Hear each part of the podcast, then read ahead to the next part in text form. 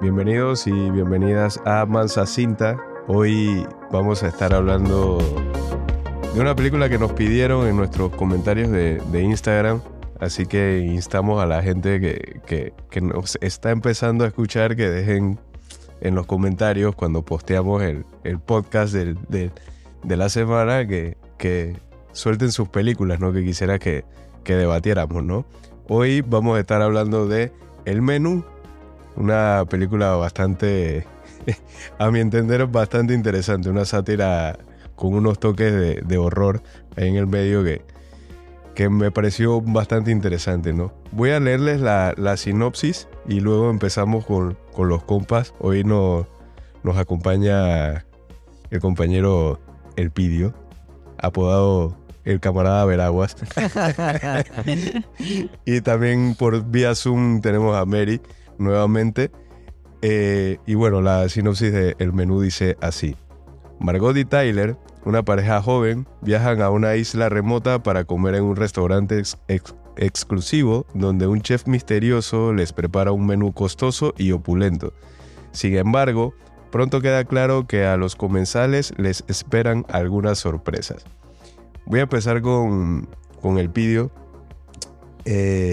¿Qué te pareció la película y tus comentarios acerca de ella? Sé que la viste igual que yo, yo no la había visto, la vi este fin de semana, así que la tenemos bastante fresca, ¿no? Sí, mira que me pareció lo más, lo que más me gustó de la peli fue eh, la elección como de la forma de contar la historia. Eh, sí es una sátira y también para mí es una farsa, porque la historia es tan absurda en ciertas partes que, que, no, que en ciertas partes no es verosímil que una persona se comporte de la manera en que ciertos personajes se comportan.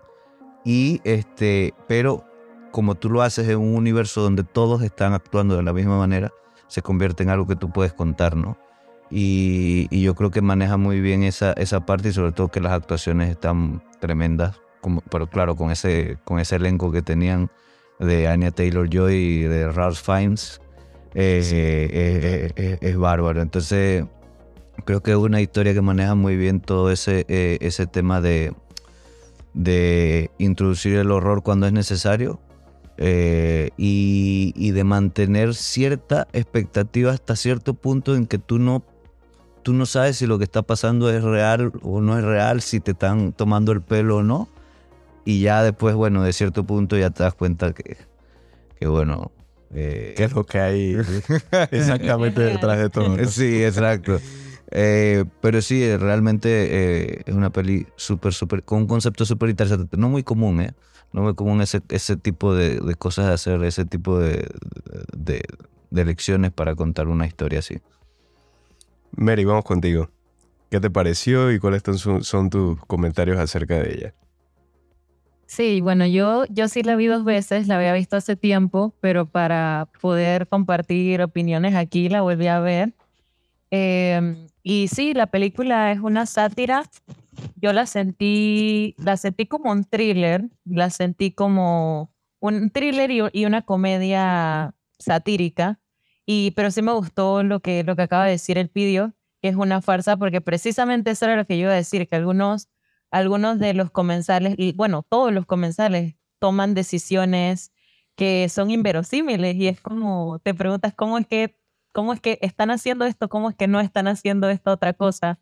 Y la película eh, inicia con lo que parece una crítica bastante específica sobre, sobre la cultura foodie o como sobre la industria gastronómica.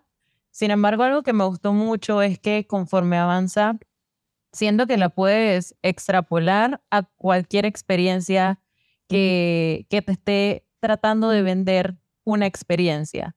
Por ejemplo, muchas de las cosas que yo veía las podía extrapolar a la experiencia de, de un cineasta tratando de, de venderte una película. Eh, esta forma de, de, ciertos fanáticos de consumir, de, de básicamente separar cada aspecto técnico de, perdón por el sonido. Pasa una moto por ahí.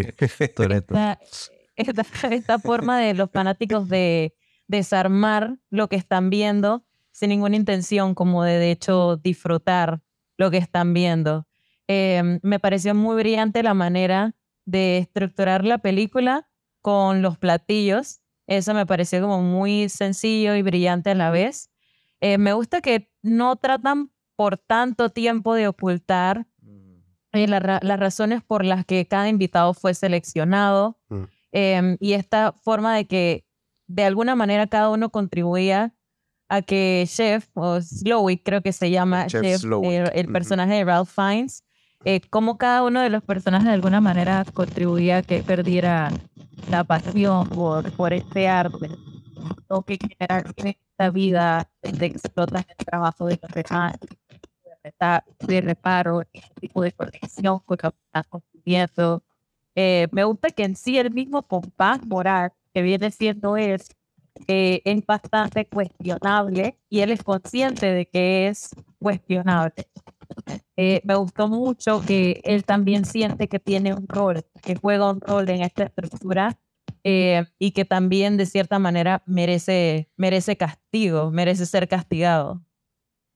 Sí, para mí, eh, yo veo como, como bien lo dije al inicio y lo comentaron ustedes también, eh, siento que es una sátira. Evidentemente, desde un inicio estás viendo personas que, que van a ir hasta, hacia esta isla sin escatimar en los gastos que hacen solamente por vivir una experiencia culinaria de otro mundo, ¿no?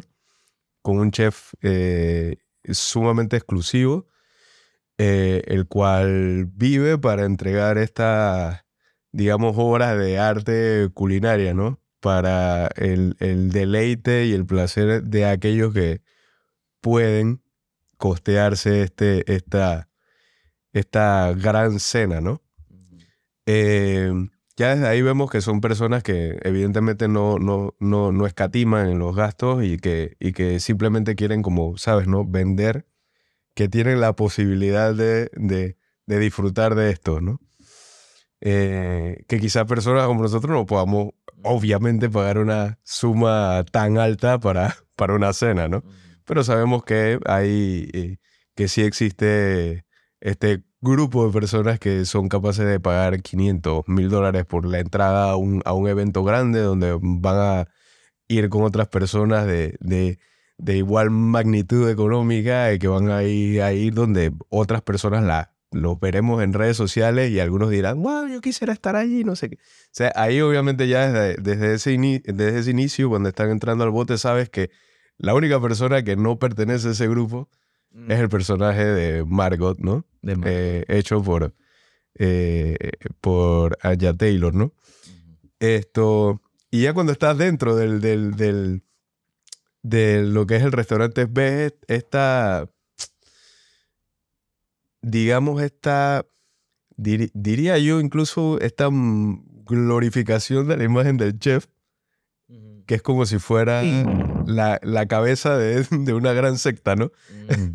donde, donde está dominando a todos los, a todos los, los, los, los otros cocineros que pertenecen a, a su cocina y tal, cómo lo- los dirige como si fuera un ejército eh, para hacer lo que va a ser una, una cena que, que a, a ojos de lo que están pagando es como si fuera un evento incluso teatral, ¿no? Exacto. porque hay cosas que ellos dicen, no, es parte del, o sea, es parte de la experiencia, ¿no? O sea, a mí me, me, me causa mucha gracia que el, el que está más entusiasmado es este, este Tyler, que es el, el otro personaje principal de la, de la historia, que es en, la, en este caso en la pareja de, de, de Margot. Es como que esta, esta persona que tiene, que tiene dinero, pero que es un friki de, la, de, la, Yeah, pues, de los programas de cocina, que se los ha visto un millón de veces y, y- y tiene al chef también como un- uno de sus grandes, grandes héroes, ¿no?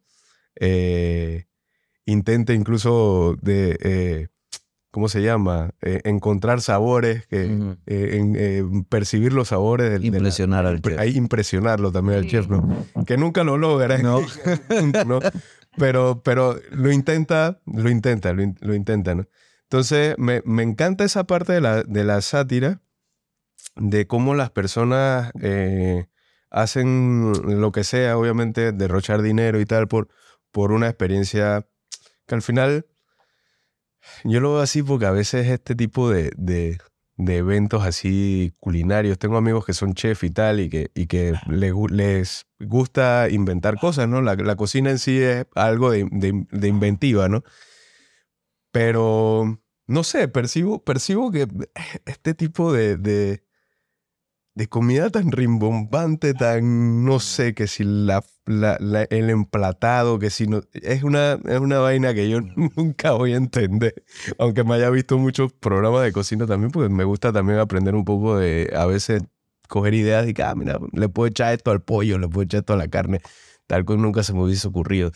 Eh, pero no sé, nunca, nunca logro entender, en realidad, el, el, el, el placer de, de esta gente por, por ver un plato hiper caro cuando la, el plato viene de que súper con poquita comida, pues. Sí. Algo que yo no comprendo. Y es, y- y es una locura porque, bueno, una de las escenas eh, que tiene un- una carga de, de clase bastante fuerte es, es cuando hablan del pan, el, plat- el plato que venden. Eh, eh, o sea, le- les dan a los comensales un plato que supuestamente debería comerse con pan, pero el chef comienza a dar todo un discurso de por qué el pan es un alimento de pobres y no lo deberían comer ellos, y no le da pan. O sea, todo lo demás menos el pan. menos el pan. y, Los aderezos. y, y, y- la, la crítica, este, Culinaria. la crítica culinaria que está ahí eh, alabando al chef, todo el mundo. y bueno, aunque un par se comienza, ese fue como un puntito donde comienza a enrarecerse un poco las cosas, ¿no? Como que ellos comienzan a tomar ciertas cosas como, como insultos. Sí, eh, y, de parte del chef. de obvio. parte del chef, obvio. Y, y ahí fue como sembrando la semillita para, para lo que viene después, ¿no? Claro, esa parte resulta interesante precisamente por cómo van reaccionando cada uno de, de los personajes. Tienes a la crítica que al no tener pan, sí es cierto que alaba eh, la, la intención o este aspecto teátrico alrededor del platillo, pero entonces busca criticar otra cosa y ahí es que directamente se va a decir que la salsa entonces está cuarteada Así que busca algo que criticar.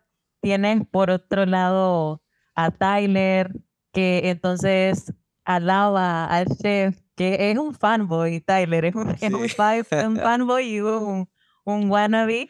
Y cómo tienes entonces la, la interacción de Tyler y Margot, que me pareció bien interesante, donde ella dice, se están burlando de ti. Mm, Eh, y él, no, no lo entenderías.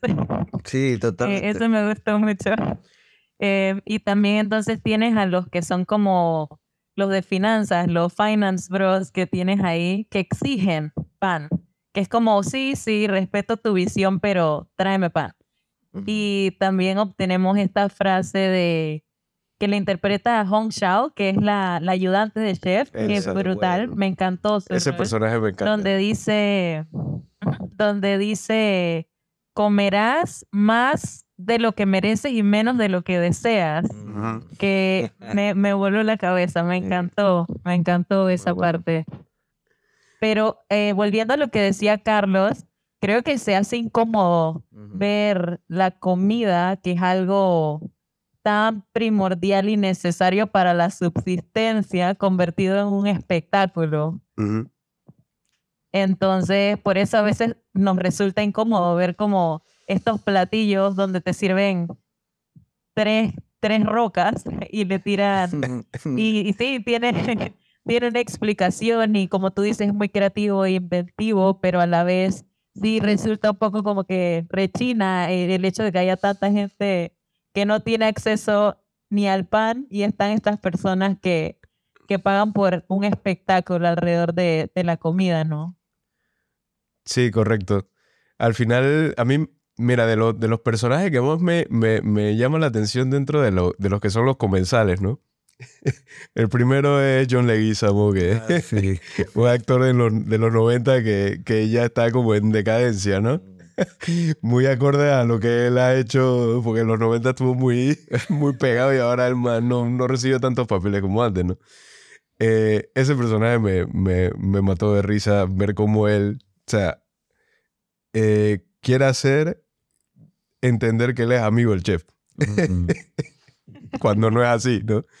Eh, ese es uno y, el, y, el, y el, los otros personajes que me, que, que me volaron la cabeza cuando, cuando supe, que ya es casi en la parte final, son esta pareja que han ido 11 veces a- a- al Mm. restaurante, ¿no? Sí. O sea, eh, eh, eh, pa- pareciera que es parte de su vida ir alrededor de ir todos los años a, a este restaurante y que nunca, que es una de las partes donde yo creo que el, el- el chef Slowick, eh, evidentemente ya harto de lo que estaba haciendo como chef, eh, dice, dime un plato que Mm. tú recuerdes que has venido 11 veces, dime un plato, un nombre de un plato de los tantos que has comido aquí.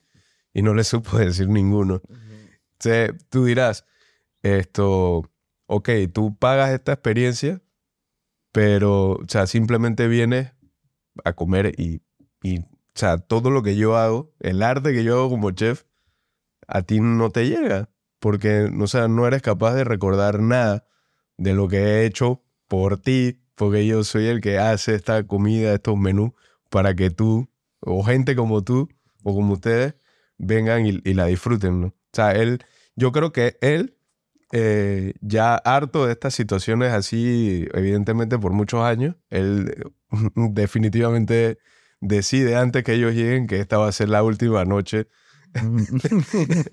para todos ahí. Spoiler alert. Spoiler alert. Exacto, ¿no? Eh, Spoiler alert después del... eh, sí, sí, sí. Sí, sí, sí.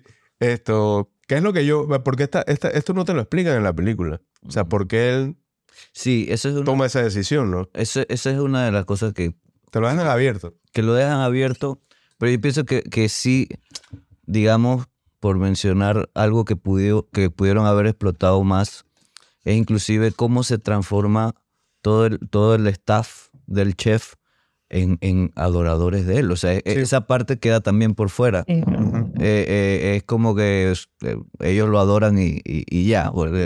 Que eso es lo que hace más una farsa todavía, lo- lo- todo lo que pasa, porque obviamente con, o sea, como 30 personas van a estar de acuerdo con... con- bueno, ha pasado.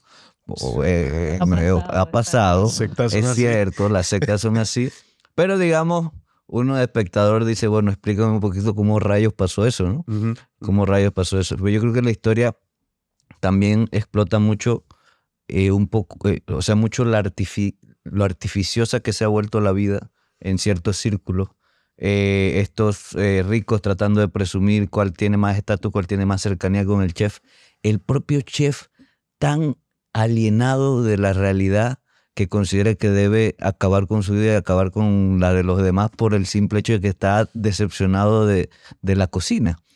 Eh, y, y bueno, lo del staff, de, creyéndole a un chef loco que se tienen que, bueno, después de que se tienen que morir todos. Entonces, Exacto. es- entonces, este, creo que la idea esa del- de, lo artificiosa que se ha vuelto la vida, pero también tú ves a- al mismo chef consciente de eso, pero in- eh, incapaz de salir de, de, de, de la posición en la que está que un poco el conflicto eh, que introduce eh, el personaje de Anya Taylor Joy, eh, Margot, es que es quizás la un- el único personaje que más escucha al chef, más Ujú. escucha las cosas que el chef tiene que decir y, y- y a pesar de que tiene una relación al principio muy, muy escabrosa, se va haciendo este personaje que se vuelve más cercano al, al- al loco homicida que, que es el chef. Pero es que eh, eh, cabe recalcar que ella no iba a estar. Exacto. ella no Sí, per- sí, sí. pertenecía ahí porque fue una agregada, digamos, de última hora, ¿no? Claro, igual es importante recalcar que no son necesariamente una pareja, sino que pues a partir de cierto punto también nos damos cuenta de, de que Margot Es, por ejemplo, por lo que nos dicen, una trabajadora sexual, o al menos una Sexo servidora. acompañante, ¿no? Sí, ajá. Entonces, eh, que justamente me parece bien interesante lo que añade esto al personaje de, de Tyler, porque es esta, esta cuestión de que él eligió específicamente a una trabajadora sexual para llevar esta experiencia, él siendo el único consciente De iba- cuál iba a ser el, el resultado o cuál iba a ser el final para todas las personas que estaban allí. Em, y como este, esto de verla a ella como algo, una, o sea, una persona desechable, Sí, o sea, voy a llevar a alguien allí, va a ser a esta persona, va a ser a esta persona que se dedica a también el servicio. Entonces, me gustó mucho como este vínculo que fueron creando el personaje de Erin, que creo que ese es su, era su nombre real, Sí, Erin, ajá. y el chef Slowick, Sí. que son básicamente son los únicos que logran conectar el uno con el otro, porque Mm. quienes trabajan para el chef, hay una, hay una dinámica definitivamente ahí de secta, de culto, donde puede que ellos crean que están, que están compartiéndole al chef su opinión o que están aportando, pero al final del día, igual que Tyler, están haciéndolo con respecto a los deseos de él, con respecto al poder de él. Entonces, la única que sí lo desafía de esta manera es ella y, viceversa, ¿no? Quizás la, hace cuestionarse también aspectos de cómo, de cómo eh, ha llevado su vida hasta, hasta ese momento. Exacto. A mí me, me gusta mucho el personaje de... Ahora ya entrando al- a, a la- las partes finales de la, de la película. Anya Taylor ha hecho de todo en el Sí. cine. Y yo creo que to- todos los personajes Es los hace, los hace súper bien. Me encanta, me encanta sobre todo el cierre eh, de la película y cómo hace que, y cómo ella logra salvarse, zafarse de, de- de- de este final que van a tener todos ahí. Eh, simplemente entendiendo que el, el- el chef Slowick lo que necesitaba era volver a sentirse como un cocinero más, pues alguien que en verdad está haciendo algo para que los demás coman, ¿no? Y qué, eh, qué, qué, qué importante es que una persona que hace los, los, los platillos más brutales que te puedas imaginar eh, sienta nuevamente el placer de cocinar haciendo un plato tan simple como una, Sí, una hamburguesa. como una hamburguesa, exacto. Y, yo creo que el tema de la hamburguesa le da eh, una, una poesía eh, muy adecuada a es- a esa parte eh, de la peli, porque es como donde tú te das cuenta de la, de, la vulnerabilidad de- del personaje de Ralph Fiennes y de las cosas tan sencillas que quería, lo, como tú decías, Carlos, que mm, sí, él, él mismo lo dice específicamente en una parte de la peli, yo quiero volver a sentir ganas de cocinarle a alguien. Y nuevamente, o sea, reitero, eh, la película va de lo artificiosa que se ha vuelto la vida en ciertas, eh, eh, en ciertas esferas y cómo, cómo vamos, cómo vamos perdiendo relación con la realidad por esnovismo, en algunos casos por eh, eh, ganas de estatus. eh, y es evidente que es una película sobre la alienación. Es una película Sí. sobre la, la alienación. Mary. Bueno, antes de que entremos en, en conclusiones directas, yo sí quería mencionar que a mí el personaje que, uno de los personajes de los comensales que más me gustaron fue el personaje de Tyler, interpretado por Nicholas Hart, que soy muy fan, me, me, me encanta lo que hace y me parece tan irónico esta idea de, de cómo, cómo diseccionas algo que, que consumes cómo aprendes todos los aspectos técnicos, cómo memorizas, casi que para poder recitar justamente lo re- regurgitas lo que, lo que dijo Chef en todos estos videos de Masterchef, pero no eres capaz ni siquiera de freír un huevo. Eh, eso, eso, esa, esa ironía me gustó bastante, me gustó, sirvió muy bien su propósito, el personaje de él. Eh, y también sí estoy de acuerdo con lo que, lo que menciona el vídeo. Me pareció como tan simple el, el deseo que tenía Chef, pero justo por eso me pareció tan válido, porque al final si reduces las cosas que deseamos muchas veces pueden ser simples, como este deseo de conexión. Estamos tan desesperados por conexión precisamente porque estamos tan alienados. Y también me gustó mucho que era una hamburguesa y precisamente la hamburguesa tenía pan, que era de lo que hablaba eh, antes de la película. Entonces me gustó cómo ataron eso. Y además de la hamburguesa representando, representando una experiencia muy común, representando una experiencia que todos tenemos de, de chiquitos, la emoción de que nos compren una hamburguesa con papitas, la hamburguesa más sencilla que hay. No es que una hamburguesa deconstruida, como, como menciona el personaje de, de, de Aya Taylor-Joy. Pero además de, de, la hamburguesa, de lo melancólica y significativa que se siente, eh, también me gustaron otros detalles alrededor de cómo ella llega a esa conclusión. Por ejemplo, que eh, atraviesa muy rápido al Cesloy y le dice, nada de lo que has cocinado hoy ha sido hecho con amor. Y él incluso tiene como una discusión de cómo que no, claro que sí, todo ha sido hecho con atención, con cuidado. Y ella le dijo como, pero no, no con amor. Entonces sí me gusta que lo cuestiona y, y que él se da cuenta, reflexiona sobre sí mismo en ese momento. Y también me gusta que, que se ata con algo que le dijo a ella directamente. Me acuerdo que cuando vi la película, yo quedé, esto, esto va a salir a relucir en otro momento, que utiliza como una frase de Martin Luther King diciendo como eh, un oprimido para ser libre debe exigir su libertad. Y que ella en ese momento hace justo eso, exige su libertad al decir, por favor, para llevar.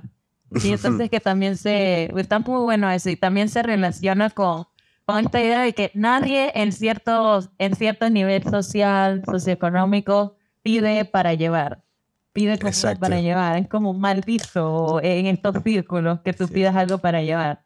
Entonces eso también me pareció muy significativo. Em, y bueno, sí, quería decir esas cosas antes de que entremos a conclusiones para, para que no se quedara por fuera. Sí, yo, yo también detesto las hamburguesas de construir. Esa vaina de, lo, de, lo, de la competencia de hamburguesa y quién le pone más, más locura a la hamburguesa me parece una... Eh, ¿Cómo es posible que paguemos 20 palos por, una, hamburguesa, por una hamburguesa en estos tiempos? Llena de, de chécheres, de salsas, de inventos con nombres muy qué sé yo, que un nombre es bastante fuera de lo que debería, de cómo debería llamarse una hamburguesa con queso. De que, o sea, a mí me parece eso como que, qué porquería, ¿no? Eh, y de verdad que la hamburguesa que le, que le llevaron a Margota se veía bastante buena. Sí, en verdad, sí. Yo creo que a, todos nos vienen la hamburguesa. Sí, brutal. Yo quedé que chuzo de todos los platos que han puesto ahí, esta es el mejor. hamburguesa con papa, double, double, cheeseburger ahí. Ah, ya la quedé demencia. Eh, bueno, conclusiones finales y, para ir cerrando el animado podcast de hoy. Yo, yo por mi parte eh, la disfruté bastante, me entretuve mucho. Estuve mucho rato pensando eh, ¿Qué, qué, qué carajo es lo que va a pasar aquí? ¿Qué, qué, qué es lo que quiere hacer este Che? ¿Y por, qué, ¿Y por qué mira raro a todo el mundo también? Porque, tú sabes, Ralph Fiennes tiene una, una forma de actuar y de mirar que es una vaina increíble. Es un crack. Eh, es un crack total. Y eh, me parece una película muy, muy chévere, eh, muy entretenida. La recomiendo mucho. Y bueno, a, a propósito, deslizo una pequeña recomendación. Si les gusta una peli que juega con lo real, a mí me gustó mucho una que se llama El Juego de David Fincher, que es con un actor principal Michael Douglas y creo que Sean Penn también está en esa peli. Esa peli juega con la noción de lo real y, es, bien, eh, bien interesante, eh, que es algo que hace también eh, de menú hasta cierto punto, pues, hasta cierta parte de la peli. Nada, creo que la disfrutaría mucho. Mary, vamos contigo. contigo. Eh, bueno, quería mencionar que yo el final lo sentí, me recordó mucho también, ya que estamos hablando de recomendaciones, me recordó mucho al final de Midsommar. Mm, sí. Eh, en, cuanto a como eh, aspectos como de sonoros, hasta cómo estaba compuesta, la, cómo estaba compuesta las escenas. Eh, y bueno, hablando de mis conclusiones, definitivamente hace críticas sociales y transmite muy bien eh, ciertos mensajes. Eh, siendo sincera, me hubiera gustado ver más de ciertos comensales. Me hubiera gustado ver un poquito más explorado a ciertos personajes. Eh, en especial siguiendo nuestro podcast anterior que hablamos de Triangle of Sadness, me pareció como bien interesante el contraste de cómo a pesar de que ambos estaban, ambos grupos de personas estaban en una situación de supervivencia en Triangle of Sadness sí contribuían y colaboraban entre sí. Acá no vemos, no vemos eso y creo que lleva a casa este mensaje de la alienación que, que mencionó el vídeo. Eh, y al menos yo sí, mucho de lo que vi lo tomé e incluso el personaje de Tyler me hizo cuestionar a mí misma porque a mí me gusta mucho el cine. Lo podemos ver por el espacio en el que estamos. Pero, pero a veces yo sí me cuestiono qué tanto es decir que hemos visto X cantidad de películas o que conocemos a X director solamente por, no sé, adquirir cierto estatus intelectual también en lugar de, de disfrutar y la, la, sencillez. Esta película se siente como el triunfo de la sencillez, de, del disfrute, de, de, este derecho que tenemos ¿no? a disfrutar las cosas, independientemente de si no, no necesariamente tienen la mayor eh, calidad o, son lo más caro, sino como esta experiencia de disfrutar lo que consumimos y en, en, en el panorama actual que estamos de constantemente consumiendo contenido, que estamos constantemente consumiendo experiencias, detenernos un poco y evaluar como qué es lo que genuinamente disfrutamos. Eh, y también el conectar con quienes nos rodean, ¿no? Eh, esas fueron mis conclusiones y realmente es una, una película entretenida, una película divertida, te lleva a pensar, eh, a cuestionarte y creo que vale la pena verla. Sí, a mí me, me, me agradó mucho la, la experiencia, siendo yo también unos años atrás muy sobre todo en el tiempo de la pandemia, que uno no tenía mucho que hacer y intentabas eh, ver, entretenerte viendo programas o películas. Me hice muy, muy fanático de muchos programas de, cocina. Eh, no al nivel de Tyler, pero, pero sí me hice muy fanático de ver eh, que si competencias o, programas de, de, de, cocinas, de restaurantes y tal. pero sí, la, la, la, experiencia de ver la película eh, me agradó, me agradó mucho, me agradó su, su, crítica, que no es la...